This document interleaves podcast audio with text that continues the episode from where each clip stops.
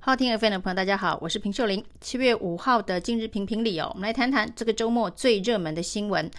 这个周末呢，网络声量最高的新闻呢、哦，当然就是林长佐在环南市场记者会上面呛柯文哲，结果呢，反被这个环南市场自治会的会长林东胜以及摊商连番的回呛哦。那呛到林长佐当场哑口无言哦。这则长达八分钟的影片在网络上面疯传了、哦。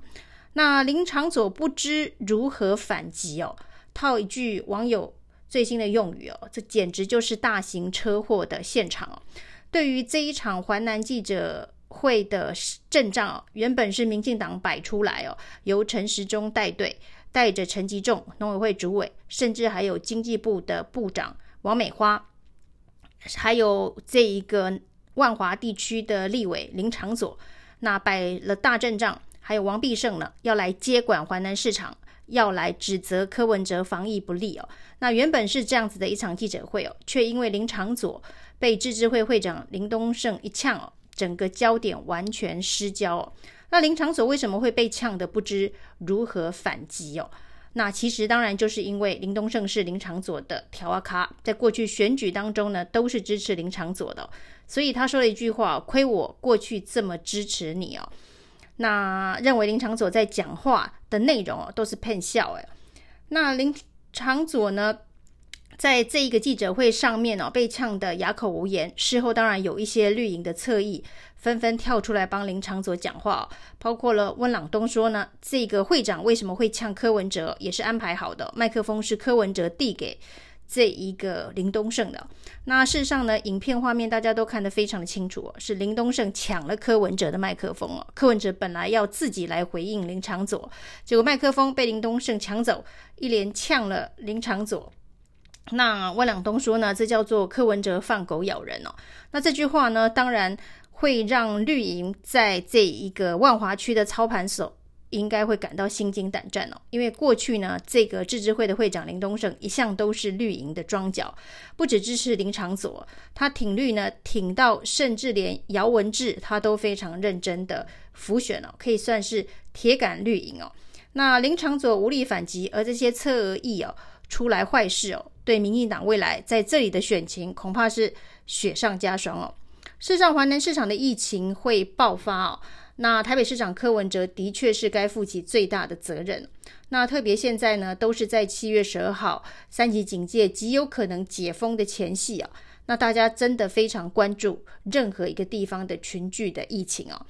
那嗷嗷待哺的基层甘苦郎，就像是华南市场的这些摊商一样，他们也特别的紧张，这个疫情会不会让七月十二号无法解封哦？那大家对于环南市场疫情的关心度，大部分都是担心、恐惧，七月十二号没有办法解封，那基层经济现在已经是接近崩盘的状态。如果再继续的这样三级警戒下去哦，恐怕很多大大小小的店面都得要关门大吉了。那但是呢，在这个状况之下，柯文哲的确是众矢之的哦，但是林长佐却摆明了是借着消费疫情。来对柯文哲做政治斗争哦，政治斗争的目的相当的明显哦，连演都不演了，那所以才会连他自己的条仔脚都看不下去。那在这种生死交关的时刻，还在想政治斗争的手法哦。那本来他可能判断会有支持者，死忠支持者跟着一起摇旗呐喊，一起围上横咬柯文哲哦，但显然是错估了形势啊。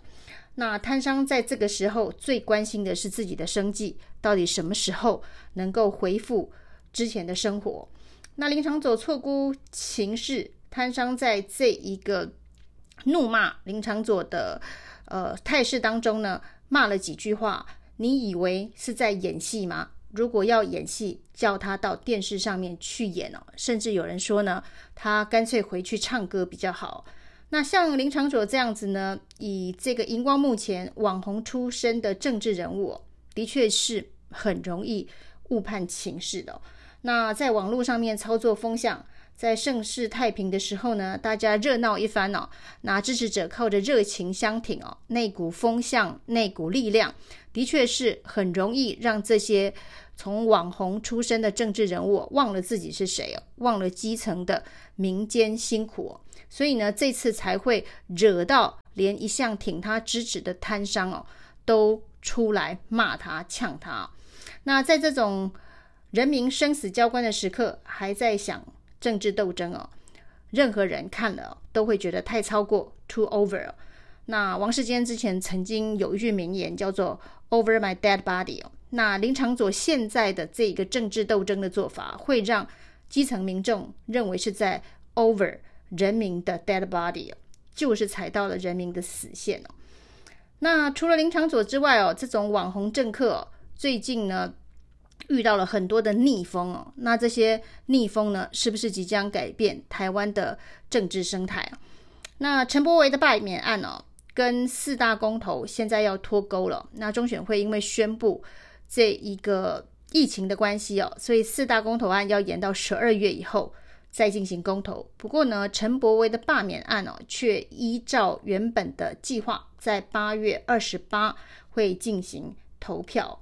那这个能够把四大公投跟陈柏惟的罢免案脱钩哦，这恐怕是民进党能够救陈柏惟最大的一个绝招了。所以中选会做出这一个决定，当然也有一番政治算计哦，让陈柏惟的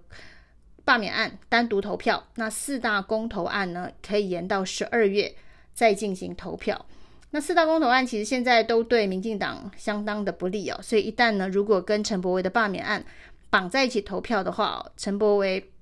被罢免的几率是非常的高。那现在脱钩的这个做法呢，显然是帮了陈柏惟一个大忙。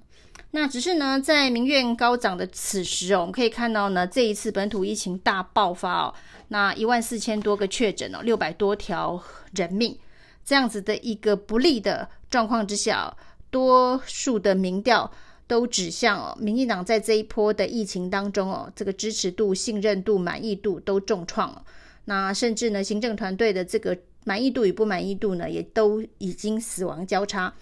在这个状况之下，如果能够脱钩公投案，至少对陈柏维来讲，可以先松了一口气。但是呢，在民怨高涨的此时此刻哦，像林长佐一样，同样是网红路线的政客的陈柏维。会不会被拿来做献祭哦，作为祭品哦？在天时地利都极度困难的环境之下，想给这些口水比汗水多的政客教训的人民哦，会不会呢？